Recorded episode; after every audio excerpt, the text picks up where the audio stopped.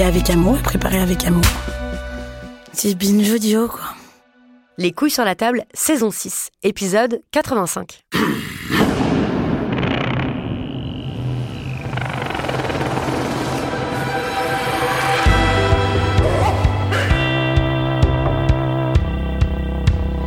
Salut, chers auditeurs. Vous engagez-vous à jouir de votre appartement en bon père de famille? C'est en lisant cette phrase dans le contrat de location de son appartement à Bruxelles que mon invité, Rose Lamy, a sursauté. Si Rose Lamy sursaute, c'est que les bons pères de famille, quand on est féministe, on a plutôt appris à s'en méfier. Pas par préjugés aveugles, mais par bon sens scientifique, à force de statistiques. Rappelons qu'en France, tous les deux jours, une femme est tuée par son compagnon ou son ex, que 215 000 femmes chaque année subissent des violences de la part de leur partenaire, qu'un Français sur dix a été victime d'inceste, commis à 96% par des hommes. C'est bien dans les familles que se produisent l'essentiel des violences contre les personnes. Et même notre ministre de l'Intérieur le reconnaît. Les violences intrafamiliales sont en train de devenir le premier motif d'intervention des policiers et des gendarmes.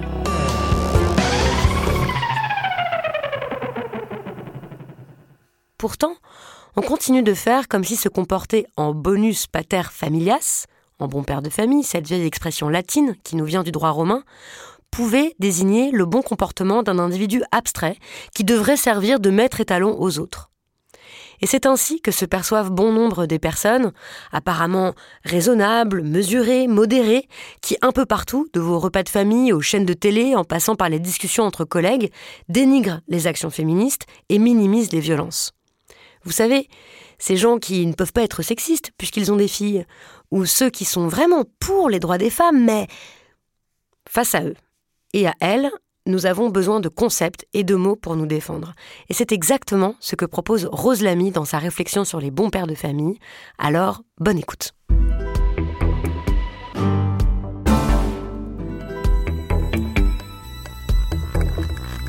Bonjour Rose Lamy. Bonjour. Vous écrivez qu'il y a un point commun entre Alain Fickenkraut, un commentateur sportif, Jean-Luc Mélenchon, un harceleur sur Twitter, un écrivain hétérosexuel has-been, Éric Zemmour, Benjamin Mendy, un éditorialiste de chaîne d'infos en continu, ou le meurtrier Jonathan Daval. Alors je vous pose la question, mais euh, qu'est-ce qu'ils ont en commun, tous ces gens? Pour moi, c'est des gens qui défendent le statu quo et qui s'organisent, enfin en tout cas qui résistent en s'organisant ou non, contre un discours que les féministes portent sur les violences euh, sexistes et sexuelles. C'est un groupe de personnes qu'on voit pas forcément, qu'on met pas forcément en lien parce qu'ils sont pas au même endroit sur l'échiquier politique, ils font pas exactement le même métier, ils le disent pas de la même manière. Mais moi, j'avais cette intuition que le discours était le même, et c'est pour ça que j'ai essayé de les rassembler sous un concept que j'ai un peu détourné, euh, le bon père de famille. Mais c'est vrai que à première vue, il y a aucun point commun entre tous ces mecs-là, à part que c'est des mecs. L'adhésion à un discours contre les violences sexistes et la défense du système comme il est actuellement, qui leur va bien en fait. Et donc c'est ce que vous appelez le discours des bons pères de famille, et c'est ce qu'on va voir dans l'entretien à partir de votre livre. Quelques mots de présentation. Euh, vous, vous êtes autrice et activiste féministe. Vous avez débarqué dans la sphère publique avec un compte Instagram mmh. qui s'appelait, euh, qui s'appelle toujours Préparez-vous pour la bagarre qui est maintenant suivi par plusieurs centaines de milliers de personnes, où vous décryptez depuis 2019 les discours sexistes dans les médias. Ça a donné d'ailleurs lieu à votre premier essai, qui porte ce même titre. Vous avez ensuite travaillé sur le mouvement MeToo, en coordonnant et en écrivant euh, dans un ouvrage collectif qui s'appelle euh, Moi aussi, MeToo au-delà du hashtag. Mhm. Et puis là, vous arrivez avec donc ce nouveau livre En bon père de famille, qui est également basé sur euh, beaucoup de récits dans les journaux, une analyse de ce qu'écrivent les journalistes et de, de, votre collection de presse écrite, parce que vous ne décrochez jamais de l'actualité et vous continuez à l'examiner avec vos lunettes féministes. Et ce qui est troublant, c'est que euh, cette grande passion pour les journaux et la presse écrite, en fait, elle, elle vient de loin. C'est avec euh, cette histoire que vous démarrez votre livre, avec un article de presse écrite qui vous concerne vous et qui concerne votre famille. Est-ce que vous voulez bien, s'il vous plaît, nous raconter cette histoire? Oui, bah, tout ça, euh, je l'ai découvert après la sortie du premier livre, donc c'est quelque chose que j'avais pas conscientisé. Mais effectivement, moi, j'ai perdu mon père à l'âge de 4 ans et ma mère avait mis un article de presse qui avait été publié dans la presse quotidienne régionale de mon village en Haute-Savoie qui faisait l'éloge de mon père. Vraiment, c'est euh, il donnait son sang, il était conseiller municipal, il était bénévole au ski club, il emmenait euh, les personnes âgées en vacances. Enfin, vraiment, quand on lit, euh, c'est on a l'impression que c'est Jésus-Christ. c'est le Jésus-Christ du village. C'est un héros. un héros, ouais, un héros total. Et moi, j'ai grandi avec cette image-là du bon père de famille, comme on me l'a décrit. Et donc voilà, en fait, je me suis dit, c'est ma première expérience médiatique. Et cet article, ma mère l'avait découpé parce qu'on est quatre filles. Elle avait déjà trouvé en quatre exemplaires, c'est pas des photocopies, elle avait quatre fois le journal, voire plus. Elle l'avait découpé et il était en page de garde de nos albums de famille qu'on avait chacune avec des photos de mon père. Donc vraiment, euh, moi je le consultais euh, quand j'étais un peu triste, quand mon père me manquait. Euh, voilà, et puis j'en rêvais, je me disais, ouais, il était vraiment fantastique, j'aurais voulu le connaître. Et donc j'apprends Euh, après la sortie du premier livre qu'en fait, euh, il était violent. Voilà, il, commettait des violences euh, intrafamiliales et conjugales, verbales, psychologiques et parfois physiques. Et c'est ma sœur qui me révèle le climax de, cette violence, qui a été qu'une fois il a braqué ma mère au fusil un soir où il était rentré. Donc là, je me dis d'accord, il y a un fossé entre l'image du héros qu'on m'a vendu et ce qui est pour moi un homme violent, un homme coupable de violence. Enfin, en tout cas qui perpétrait des violences. Et bien là, mon monde s'écroule parce que moi, j'étais avec mes certitudes que c'était un héros. Alors maintenant, qu'est-ce que c'est? Tout de suite, on peut basculer dans la binarité. Et d'ailleurs, je le, dis dans le livre, c'est ce que le système fait. On ne sait pas traiter les hommes violents. C'est soit soit les hommes sont des héros qui ont dérapé et qu'il faudrait pardonner, soit c'est des monstres qu'il faut complètement bannir de la société. Et moi, j'ai pas envie ni de dire que mon père c'est un monstre ni un héros.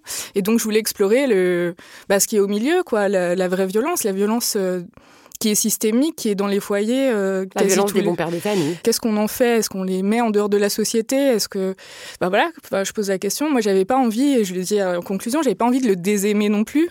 Parce que voilà, soit je dis que c'est un monstre et puis du coup je suis en colère toute ma vie et je suis pleine de haine, soit j'essaye de comprendre et de le resituer dans un système plus grand, sans le déresponsabiliser évidemment et sans excuser ce qui s'est passé. Mais je pense que en fait on en est à un moment, j'ai l'impression, où on répond de plus en plus précisément à cette question-là, mm. de euh, qu'est-ce qu'on en fait et qu'est-ce qu'on fait des hommes violents dans nos vies? Vous, c'est votre père, c'est le mien aussi. Euh, enfin, je veux dire, mon père aussi était violent.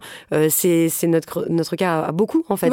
Et, et, évidemment, il n'y a que cette alternative qui est offerte. Or, il faut en inventer d'autres. Est-ce que vous pouvez nous dire pourquoi euh, cette expression, elle s'est inscrite euh, dans le droit. Elle n'existe plus hein, en droit français, elle a été supprimée en 2014, euh, mais elle est restée très très longtemps dans notre droit. Donc déjà, est-ce que vous pouvez nous dire d'où vient cette expression de bon père de famille? Bah, Ça vient de, de Napoléon, qui d'autre au Code civil de 1804, qui est... Alors après, il faut pas faire d'anachronisme, mais c'est c'est peut-être un des projets les plus misogynes qui a été écrit. Lui-même se référait au droit romain, Enfin, il revenait à, des références de droit romain. Donc, euh, en bon père de famille, ça vient là. C'est une idéologie en, fait qui défendait euh, autour de la structure familiale euh, de l'autorité du chef de famille, en miroir un peu avec l'autorité du chef de la cellule politique ou nationale, enfin en tant que pays. Voilà, comme Napoléon, il est hyper misogyne euh, à plein d'endroits. Euh, ben, c'était la notion de chef de famille. Euh, les femmes n'avaient pas le droit de travailler. Elles étaient mineures jusqu'au mariage, quand elles passaient de la possession du père à la possession du mari, alors que les fils avaient une majorité. Enfin, il y avait plein de voilà, c'est ça vient du code Napoléon. Euh, et qu'on a détricoté au fur et à mesure en laissant les femmes travailler, en, retirant chef de famille. Et là, en 2014, une des dernières euh, modifications, c'était d'enlever en bon père de famille comme référence juridique. Quoi. Et ça perdure dans les mentalités. Ça ne suffit pas de le supprimer euh, dans la loi. Il y a l'idée que la façon dont les pères euh, s'occupent euh, des, enfants, de leur famille, etc. C'est ça la norme et c'est ça le bon comportement. Voilà, c'est juste, c'est raisonnable, c'est modéré. Vous écrivez que l'idéologie des bons pères de famille, elle repose sur un certain nombre de mythes. Et le premier mythe, c'est que euh, il y a certaines violences punitives qui sont légitimes dans la sphère familiale, donc que bah, les pères ont toujours de bonnes raisons en fait de perpétuer les violences. Et ça, vous le montrez avec des brèves de journaux, euh, parce que vous analysez les, ce qu'on appelle les faits divers, et notamment la façon dont on raconte euh, les faits de violence des hommes contre les femmes et les enfants. J'en lis quelques-unes, c'est ce que vous mettez dans le livre, vous mettez par exemple, voilà, on peut lire des choses dans la presse euh, récente. Hein. Ivre, il frappe sa compagne pour des grumeaux dans la pâte à crêpes. elle peine sur les mots croisés, il électrifie. sa compagne mange une pizza au chorizo, il la mord et lui arrache un morceau de doigt. il frappe sa compagne parce qu'elle ronfle. Euh, il menace d'égorger sa femme parce que la pizza n'est pas cuite, etc., etc. Voilà. Et ben, quand on lit euh, ces exemples, on se dit quelle loi, à part celle des bons pères de famille, a été transgressée? Qui c'est qui décide que la pizza est pas assez chaude, que le, ronflement est trop fort, que les grumeaux dans la pâte à crêpes c'est inacceptable C'est pas dans les textes de loi? Donc ça, ça interroge quand même de présenter un féminicide, là, euh, je, crois qu'il y a des féminicides ou des faits de violence intrafamiliale, sous l'angle du motif du bon père. Comme si c'était entendu qu'il avait peut-être le droit dans son foyer de maintenir l'ordre comme il l'entend. Mais comment ça pourrait être écrit autrement? Bah, ça pourrait. Euh, je ne sais pas si le motif des grumeaux dans la pâte à crêpes est recevable. On pourrait présenter juste euh, un, nouveau cas de violence intrafamiliale et puis parler de sa peine de prison ou recontextualiser dans une approche plus globale des violences. Pourquoi c'est important euh, ce, motif individuel? Moi, je l'entends comme euh, bah, il avait bien raison, elle avait qu'à faire attention aux gros mots dans la pâte à crêpes. Et d'ailleurs, celui-là, je m'en rappelle par cœur euh, de, cet exemple, c'est un vrai exemple.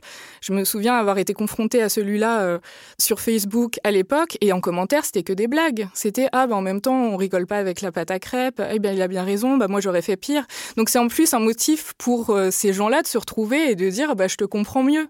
Donc moi, c'est c'est hyper humiliant et dégradant pour les victimes qu'on nomme pas et qu'on présente comme des, des, des enfants qui ont mal agi, alors qu'en fait elles sont victimes de violences, quoi qu'elles fassent, elles subissent la violence, c'est pas lié à leur comportement.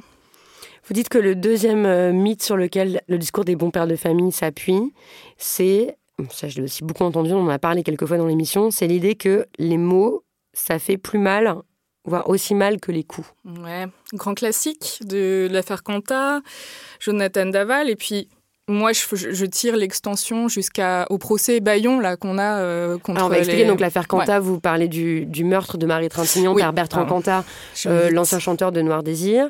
Euh, quand vous parlez de Jonathan Daval, c'est le meurtre d'Alexia Fouillot qui a été donc tué par son, mari, Jonathan Daval. et les procédures Bayon, on va en parler un peu plus tard. Mais alors, qu'est-ce qu'on peut dire de cette idée que les bah mots, ça fait plus mal que les coups? Pour ces deux cas, on est dans deux féminicides. Donc c'est des meurtres par le conjoint qu'on nous a présentés comme des accidents et qu'on a ensuite justifié par le comportement de la victime. Pour euh, Marie Trintignant, on lui a reproché euh, d'avoir poussé à bout euh, Bertrand Cantat, d'avoir... parce qu'en fait, elle écrivait des textos à son ex, on sait tout maintenant, ça a été raconté, et il lui a dit d'arrêter, elle lui a dit non, et donc c'est ces mots à elle qui auraient déclenché la violence physique de Bertrand Cantat. Et on nous présente ça comme une réponse adaptée. Et c'est pareil pour euh, Jonathan Daval, dont on a présenté Alexia Fouillot comme hystérique, sous traitement hormonal parce qu'elle essayait d'avoir des enfants. On a déterré des SMS où elle lui disait des, choses, euh, bah, effectivement, euh, pas. Enfin, il y avait des insultes parfois. Mais du coup, on utilise la parole des femmes pour justifier une réponse par la violence physique. Et donc, moi, ça m'interroge déjà de mettre tout ça sur le même plan.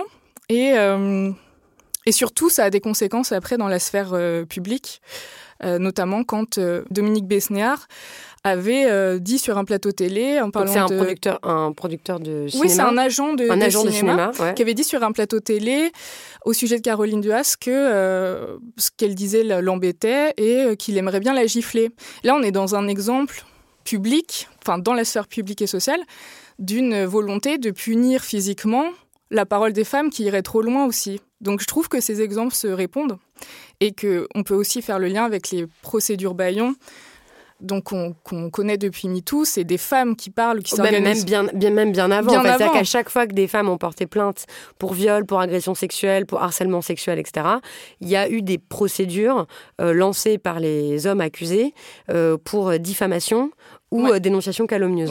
Et donc, c'est des procédures qu'on appelle euh, officieusement des procédures baillons. Voilà, donc qui fait, enfin, qui, qui, empêche de parler. Qui empêche de parler. Et je trouve qu'il y a un lien à faire peut-être entre ces deux choses-là. En fait, l'idéologie des bons pères de famille, ce qui est intéressant, c'est qu'on peut transposer toujours dans l'espace public et dans l'espace familial euh, des mécanismes. Alors, en exemple, je peux parler d'une affaire de Musique Tout, parce que j'ai fait partie du collectif Musique Tout France. donc, le mouvement Musique Tout, qui est le, le mouvement bah, de dénonciation des violences sexistes sexuelles à l'intérieur du secteur de la musique. Et c'est vrai que c'est une caractéristique euh, qu'on retrouve en France, que vous avez montré avec euh, d'autres autrices, qui est qu'en fait, euh, chaque secteur semble avoir connu son moment MeToo. il y a MeToo théâtre, MeToo pour le cinéma, MeToo pour la cuisine, etc. Avec beaucoup d'articles, d'enquêtes pour chaque secteur, mhm. mais pas d'unification en fait. Ouais, c'est vrai. Et donc moi j'ai fait partie de Musique Tout France, donc c'est dans le secteur des musiques actuelles. Et puis on a un exemple flagrant, moi je trouve que celui-là il est édifiant. On a des multiples témoignages de viols et d'agressions sexuelles. On a des vidéos qui pointent un artiste donné, que je ne peux pas citer pour l'instant. Une enquête est en cours, et je crois qu'il a été mis en examen maintenant. Mais lui porte plainte en diffamation contre ses victimes. Il a le droit. Sauf que... Ils le font tous. Hein. Son procès aux assises va arriver dans 3-4 ans. Lui, son procès en diffamation, il a déjà eu lieu. C'est-à-dire que le procès en diffamation a eu lieu avant d'établir la vérité des faits. Et en France, les procès en diffamation sont obligatoirement instruits. Quand on voit les chiffres de condamnation euh, des violences elles-mêmes, des violences sexistes et sexuelles, on voit qu'il y, a un double standard. Comme si la réputation, c'était plus important que l'atteinte à l'intégrité des corps, puisqu'on va juger systématiquement, c'est obligatoire, tout procès en diffamation. Il y a un juge qui va voir toutes les affaires et qui va statuer. Pour les violences sexistes et sexuelles, on a souvent des non-lieux des correctionnalisations, c'est quand on va pas jusqu'au procès en assise et qu'on va au tribunal correctionnel. Et c'est très rare que les gens soient finalement condamnés. Donc, dans ce sens-là, je trouve que la société reproduit cette idée que les mots font plus mal que les coups, mmh. avec un système qui prend plus au sérieux les plaintes en diffamation. Il ne les prend pas plus au sérieux, mais en tout cas, il les juge systématiquement. Et là, on n'a pas de, de problème de déficit de la justice ou de manque de budget pour les affaires de diffamation. C'est jamais un sujet. Et quand il y a des affaires comme ça où la, diffamation contre les victimes est jugée avant les crimes et délits euh, présumés des accusés, ça pose question quand même.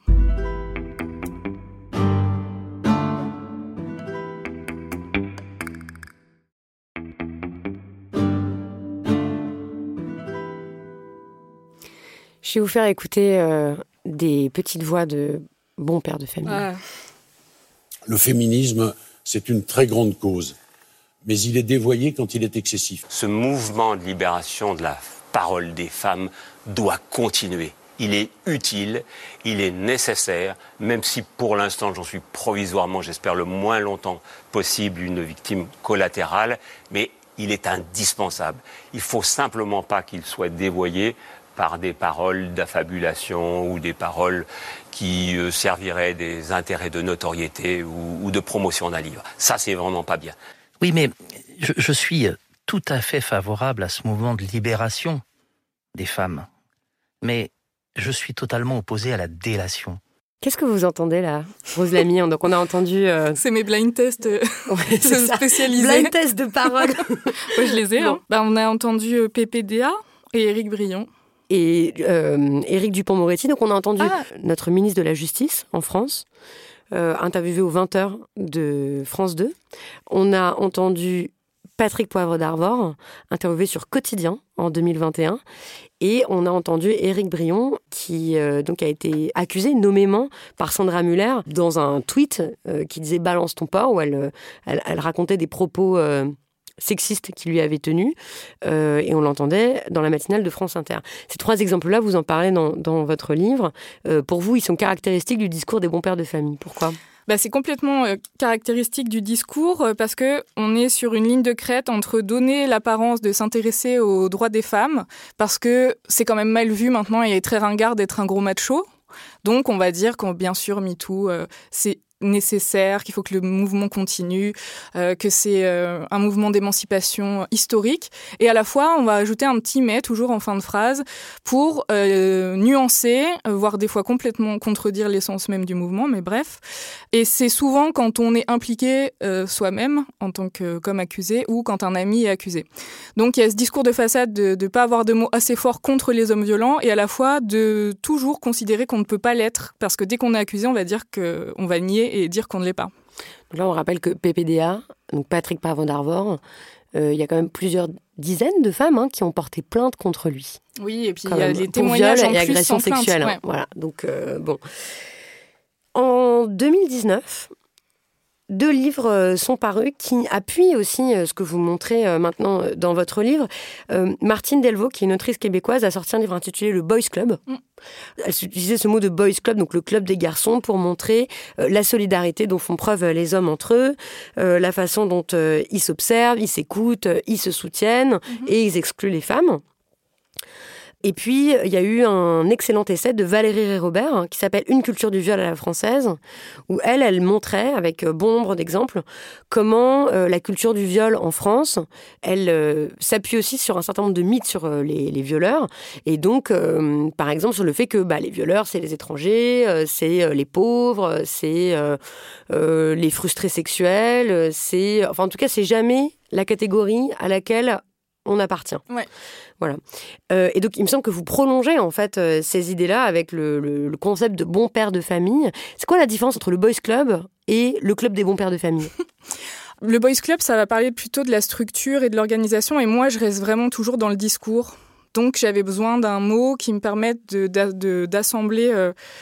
Des discours qui étaient portés à d'autres endroits de l'échiquier. C'est pas forcément des, des, personnes qui appartiennent à la même fraternité ou à la même entreprise en fait. Donc moi j'avais l'impression que c'était plus transversal.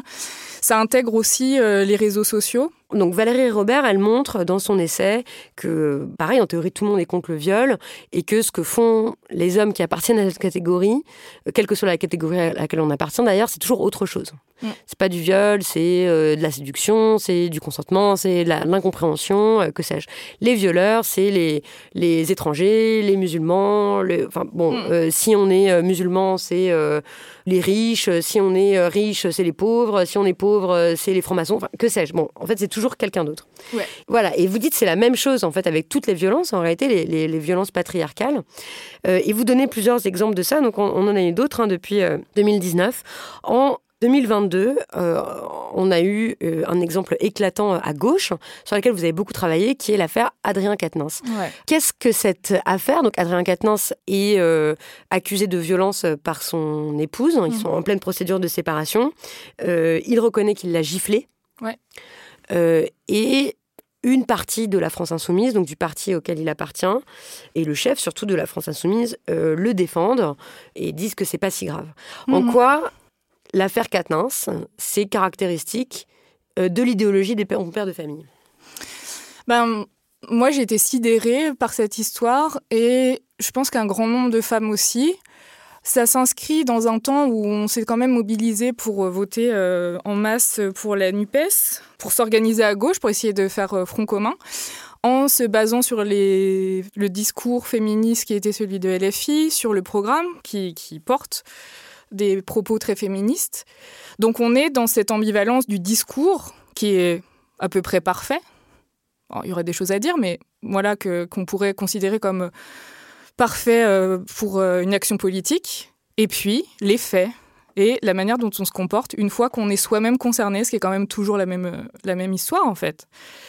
Et là, on a vu la solidarité masculine en action et cette solidarité organisée autour du fait qu'il fallait résister à la parole, encore une fois, des femmes et des féministes.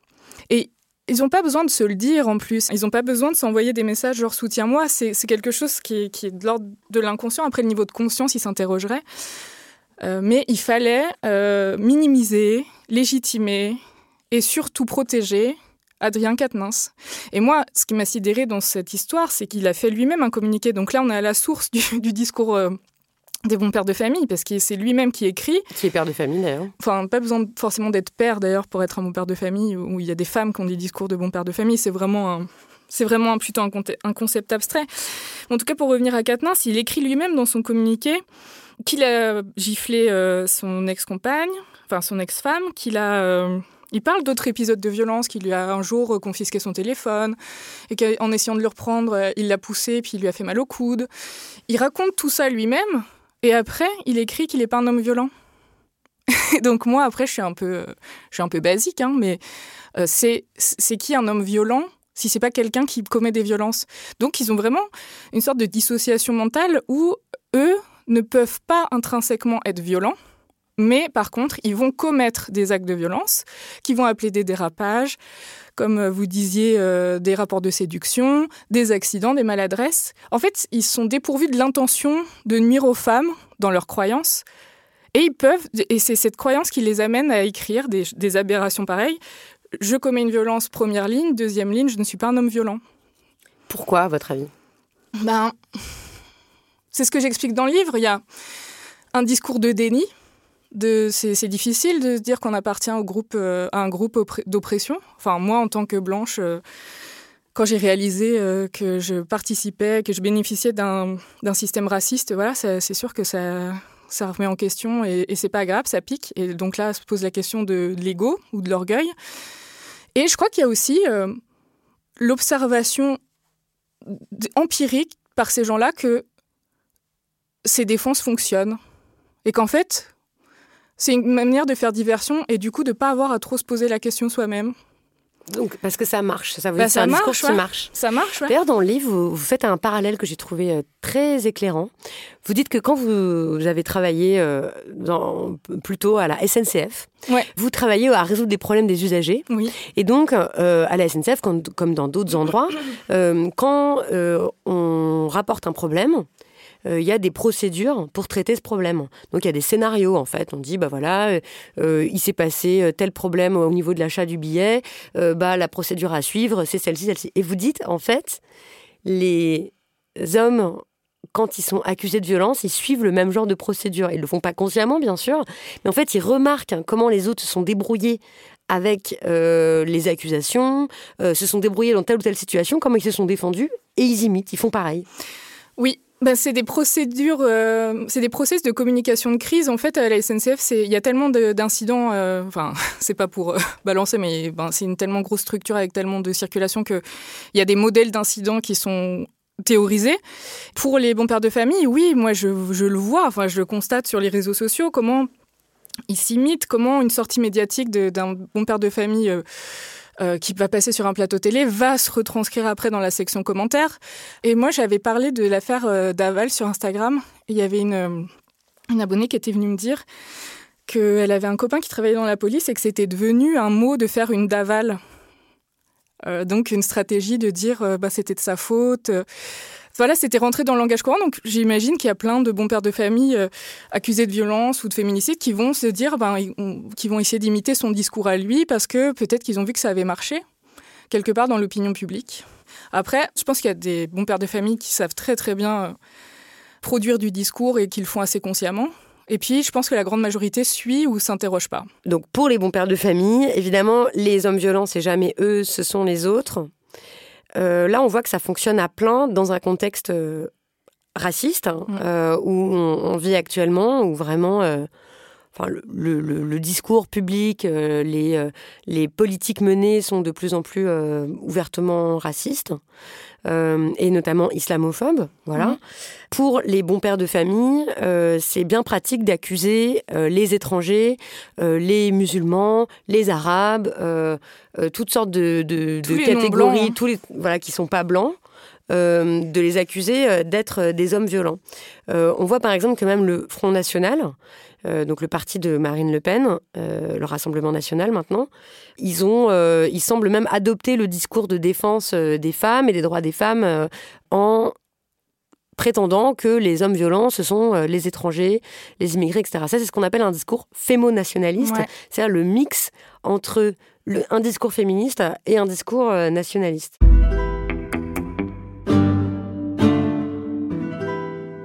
Moi, quand j'ai commencé à lire euh, En bon père de famille, bon, déjà, cette euh, introduction où vous faites preuve de vulnérabilité, vous montrez que, euh, bah oui, en fait, votre père n'était pas celui qu'on pensait. Et je pense qu'en réalité, on est beaucoup euh, dans ce cas-là, à en fait à ne pas oser, et en particulier quand on est féministe, à ne pas oser euh, dire qui était euh, notre père, comment il se comportait en réalité, parce qu'il y a toujours cette idée que si on est féministe, c'est qu'on a un problème avec son père. Quoi. Mm. Ce qui me fait penser à cette expression populaire en anglais, moins en français, mais l'idée qu'on a des daddy issues, Mhm. donc on a des problèmes avec son père, et qu'en fait, euh, si on est, euh, euh, je sais pas, si on a tel ou tel problème dans sa vie, c'est parce qu'on n'a pas réglé ses comptes avec papa, quoi Ouais. en gros.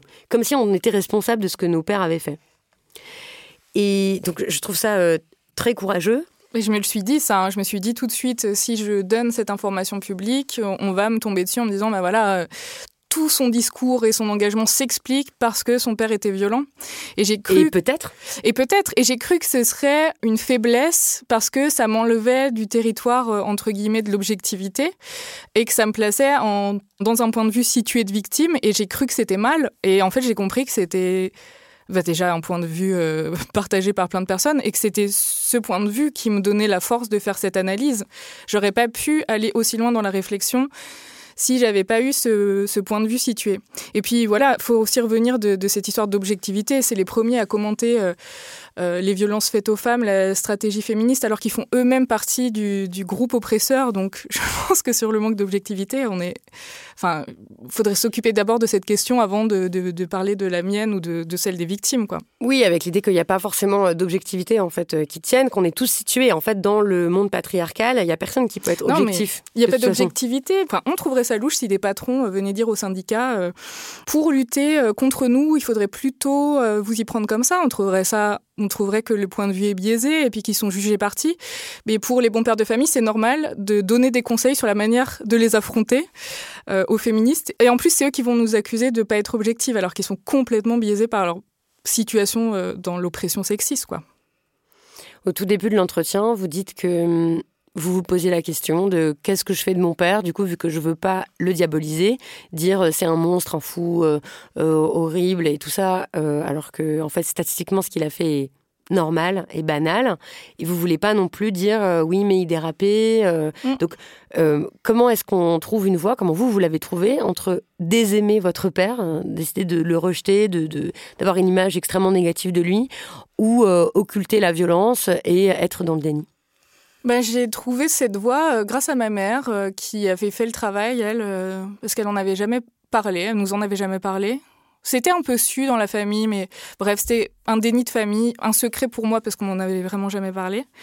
donc, mais ma mère avait eu le temps d'y réfléchir et elle me disait que il fallait accepter ce qu'il était en soi. C'est-à-dire que c'était aussi bien euh, le conseiller municipal qui donnait son sang et qui avait une très bonne image sociale et qui, a aidé beaucoup de gens et qui a été un partenaire de vie de ma mère au début, qui, qui a eu euh, quatre enfants, et à la fois cet homme violent. Et c'est hyper difficile de faire l'exercice de la, de la nuance de se dire euh, c'était ça, il était les deux à la fois en fait. Plutôt que de tomber dans les discours de binarité, c'est d'accepter euh, sa propre nuance à lui, ce qui nous renvoie à notre propre nuance, parce que quand on commence aussi à regarder les violences intrafamiliales, il faut réaliser qu'on est aussi victime et bourreau.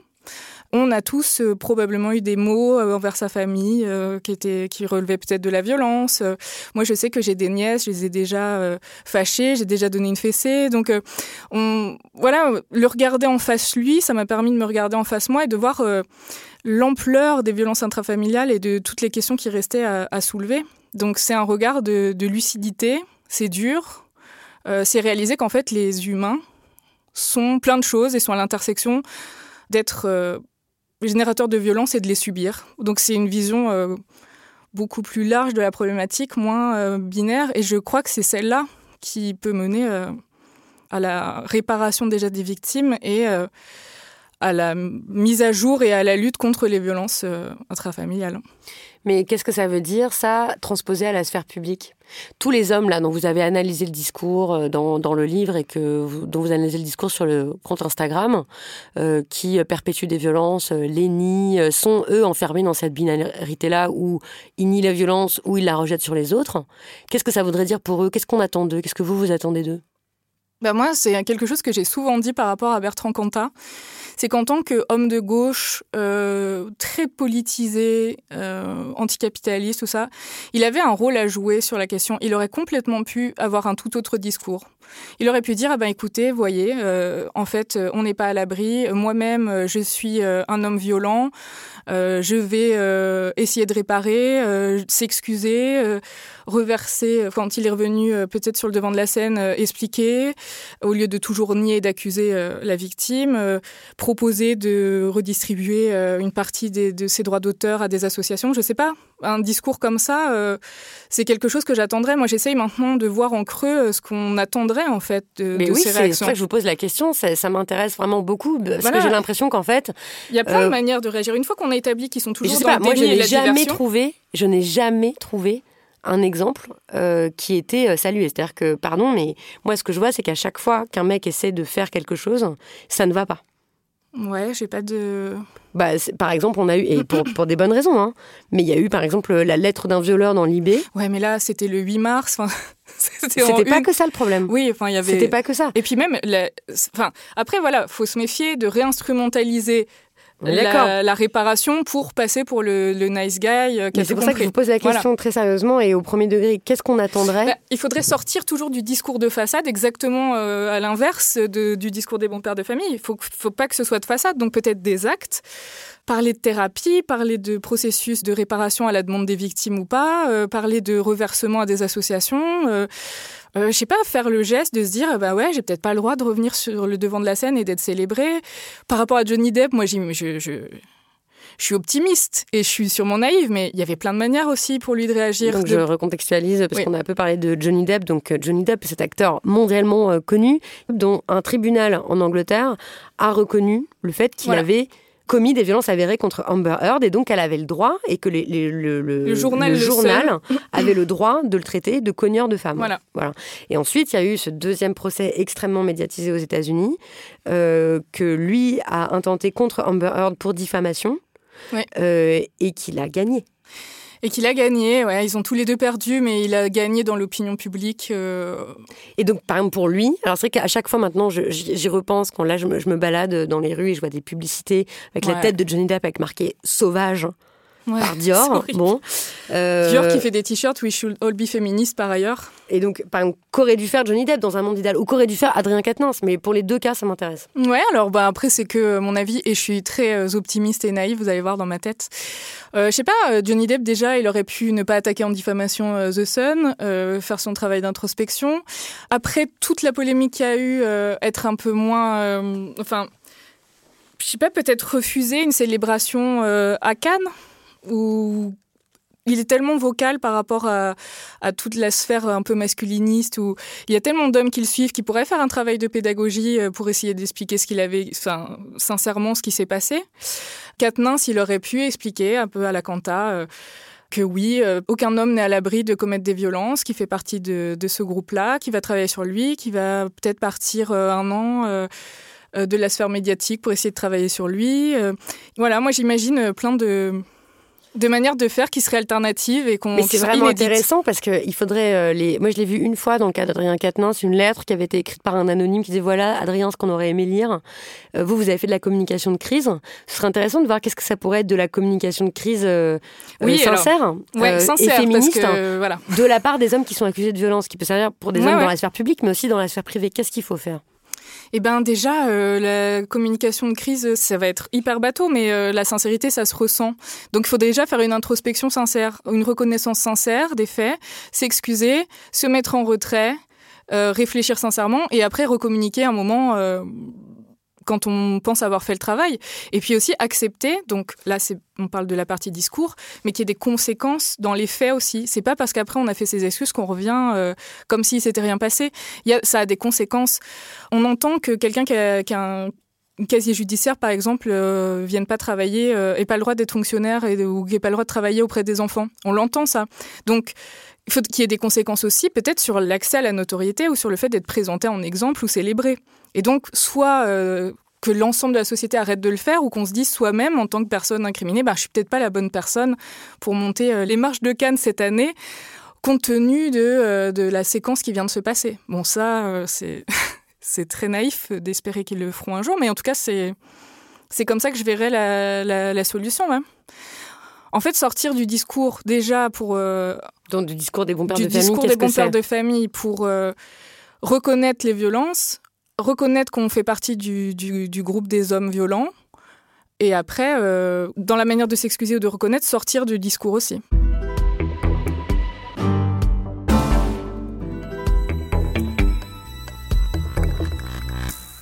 Pour terminer, Rose Lamy, est-ce qu'il y a une œuvre d'art que vous souhaiteriez recommander aux auditoristes?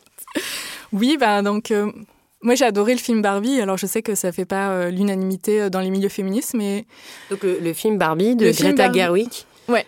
euh, qui euh, a explosé tous les records euh, d'entrée, oui, je crois, et qui effectivement fait débat dans les milieux féministes, mais pas que. qui fait débat dans les milieux féministes. Euh, et moi j'ai une position euh, très pragmatique euh, sur le sujet. Je trouve que c'est une porte d'entrée féministe. J'ai vu qu'on ne pouvait pas se contenter de ça. Moi, je fais partie des gens qui n'avaient pas de livres féministes à la maison. Moi, je me suis construite avec la pop culture et les médias. C'est pour ça que j'utilise ça comme support de démonstration.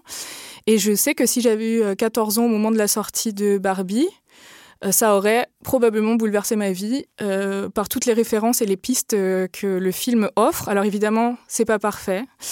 Évidemment, c'est pas le féminisme euh, théorique euh, auquel j'adhère après euh, dix ans de travail théorique à lire des essais féministes, certes. Euh, ça ne résout pas la question du sexisme en un film, mais je trouve que ça pose des graines que en plus, il faut admettre que nous, avec les livres qu'on fait, les pages qu'on fait, les podcasts, tous les médias qu'on a, on touche pas toutes les femmes en France. D'ailleurs, il y, a le baromètre du sexisme en 2023 du Haut Conseil à l'égalité homme-femme explique que 23% des femmes n'ont pas entendu parler de MeToo en France. Ça veut dire que euh, malgré tout ce qu'on fait, tous les efforts qu'on fournit, on touche pas tout le monde. Donc, qu'il y ait un objet culturel qui puisse avoir cette force de frappe avec un discours même imparfait, mais qui peut les aider à prendre conscience et à s'émanciper un peu. Euh, moi, je, je signe. Bah moi aussi. Et puis en plus, euh, moi j'étais très heureuse de voir mes jouets de petite fille euh, prendre vie. Voilà, et en voilà, plus, euh, je pense qu'on a, en fait, on donne rarement de l'importance aux, aux rêves ressentis et tout des petites filles. ouais, puis il y avait et un, moi, j'ai trouvé que j'étais, euh, voilà, j'étais très contente de voir euh, ces jouets-là et j'ai beaucoup rigolé et je suis tout à fait d'accord avec euh, cette analyse-là. Euh, merci beaucoup. Bah, merci de m'avoir reçu.